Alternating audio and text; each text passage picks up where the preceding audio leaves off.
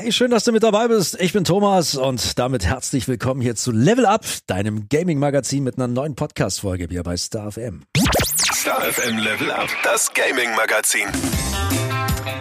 Ja, ja, ja, und gleich zu Anfang mal ein paar wertvolle Tipps von mir, wie du den neuen Star Wars Hammer Jedi Survivor von Anfang an gut meisterst. Das sage ich dir gleich. Aber vorher gucke ich mir für dich mal die neuesten Spielerscheinungen dieser Woche an, oder? Game Neuerscheinungen. Frisch draußen ist Darkest Dungeon Part 2 aus den Red Hook Studios. Das ist so ein Roadtrip der Verdammten in Form eines Roguelikes. Ja, das heißt, du erstellst eine Gruppe, du rüstest deine Kutsche aus und reist durch die öde Landschaft. Und dieser Trip, das sage ich dir, ist deine letzte Chance, die Apokalypse noch abzuwehren. Aber die größten Gefahren, die lauern im Inneren dieses Games. Ist schon draußen für deinen PC. Dann in Weird West aus den Wolfeye Studios enthüllst du die Geheimnisse des wunderlichen Westens durch die miteinander verwobenen Schicksale ungewöhnlicher Helden in einem ziemlich geil gemachten Action-Rollenspiel der Mitschaffer von Dishonored und Prey. Und das sagt eigentlich schon alles.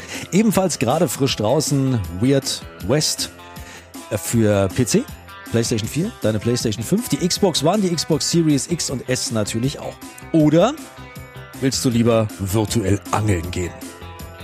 Okay, dann machst du das in Another Fisherman's Tale und zwar in Virtual Reality. Another Fisherman's Tale ist ein VR-Rätselspiel mit einer poetischen Geschichte, man wird es nicht glauben bei einem Engelspiel, und einzigartigen VR-Mechaniken. Das heißt, du kontrollierst deine Extremitäten, du löst Rätsel und du deckst auch noch in dieser Fortsetzung von The Fisherman's Tale die Wahrheit auf. Mehr will ich gar nicht verraten. Kommt am 11. Mai das Game für PC, PlayStation 5 und VR raus. Ja, und dann Marvel Time. Marvels Midnight Suns.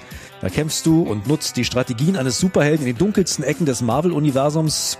Du spielst als Hunter einen legendären Dämonentöter und führst ein Team von Superhelden mit übernatürlichen Kriegern an, die sich einer apokalyptischen Bedrohung stellen. Release ist der 11. Mai für PlayStation 4, die Xbox One, den PC, die PlayStation 5 und natürlich auch die Xbox Series.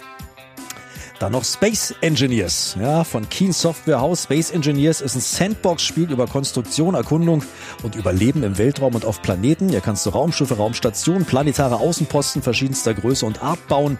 Release ist wie gesagt der 11. Mai für PC, die Playstations 4 und 5, die Xbox One und na klar auch hier die Xbox Series. Und last but not least, neues Futter, lang erwartetes neues Futter ab dem 12. Mai für deine Nintendo Switch.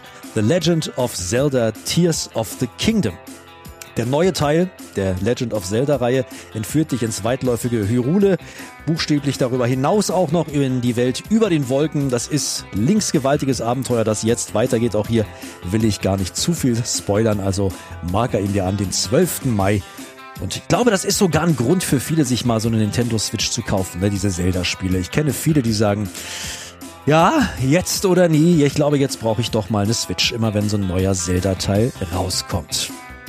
So. Und ich weiß, was du im Moment zockst.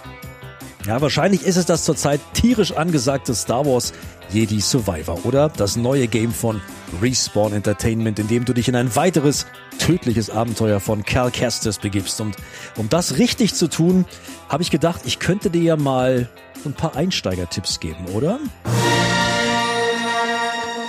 Konzentriere dich zuerst auf die Überlebensfähigkeiten. Das ist wichtig. Das neue Abenteuer von Kerl bietet viele neue Fertigkeiten, die du über Fertigkeitspunkte freischalten kannst. Die Frage ist ja nur, wo du deine Punkte zuerst einsetzt. Ne? Die logische Wahl ist natürlich, haha, dein Lichtschwert, um mehr Angriffe freizuschalten. Aber es gibt bessere Möglichkeiten. Im Laufe der Story schaltest du nämlich zahlreiche verschiedene Stellungen, also die Arten, wie du dein Lichtschwert benutzt, frei. Und erst wenn du deine beiden Lieblingsstile gefunden hast, dann ist es sinnvoll, die Punkte in sie zu stecken, nicht generell ins Lichtschwert. Okay? Bis dahin ist es nämlich eher ratsam, erstmal Punkte in den Fertigkeitsbaum Überleben zu stecken. Dadurch wird dein Lebensbalken größer und größer und die Stimuli geben zum Beispiel mehr Lebensenergie zurück. Und auf diese Weise kannst du sicher sein, dass du noch ein bisschen länger durch die Welt wandern kannst, bevor du stirbst, was in diesem Spiel leider Gottes gar nicht so selten der Fall ist. Ja, und dann sage ich nur, nutze deine Gefährten. Star Wars Jedi Survivor führt eine brandneue Mechanik ein, die den Kampf gegen das Imperium so ein bisschen einfacher macht, aber handelt sich um die Einführung von Begleitern, die dir während deines Feldzugs durch die weit, weit entfernte Galaxis gelegentlich zur Seite stehen werden.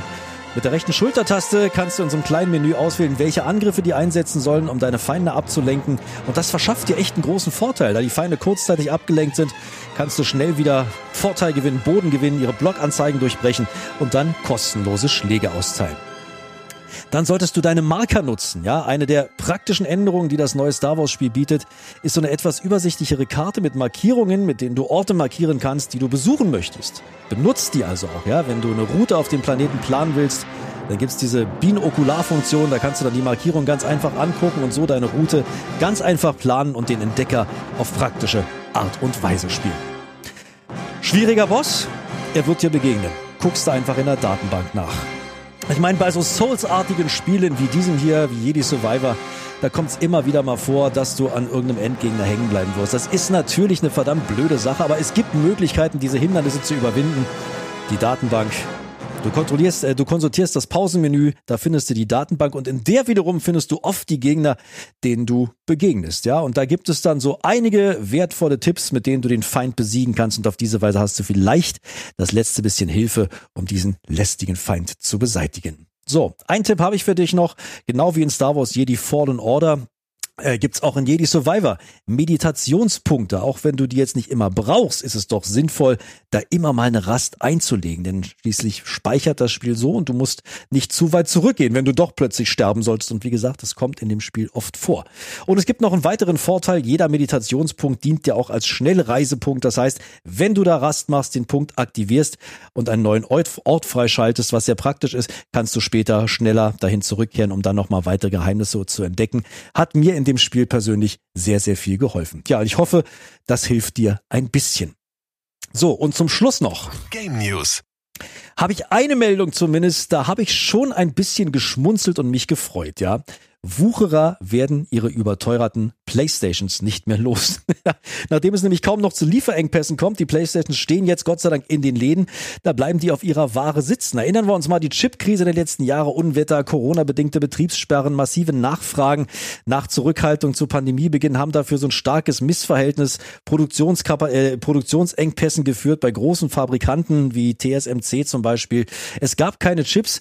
Die Playstation wurde teuer und die Leute haben sie aufgekauft und statt für 400 Euro für die laufwerksfreie Digitalversion oder 500 Euro für die voll ausgerüstete Variante zu zahlen, musstest du da teilweise ich sag mal, wirklich vierstellige Beträge ausgeben. Ne? Ja, aber jetzt ist der Wucher vorbei. Die Playstations stehen zum empfohlenen Verkaufspreis wieder in den Läden und die Wucherer bleiben auf ihrer Ware sitzen. Damit haben sie, glaube ich, nicht gerechnet, dass Sony da doch so schnell nachlegen würde. Hat mich ehrlich gesagt ein bisschen gefreut und ich freue mich, dass ich geduldig gewartet habe, bis ich regulär meine PlayStation 5 kaufen konnte zum regulären Preis. Du hoffentlich auch. Soweit StarFM Level Up, dein Gaming-Magazin. Immer mittwochs bei starfm.de und in der StarFM App und überall da, wo es Podcasts gibt.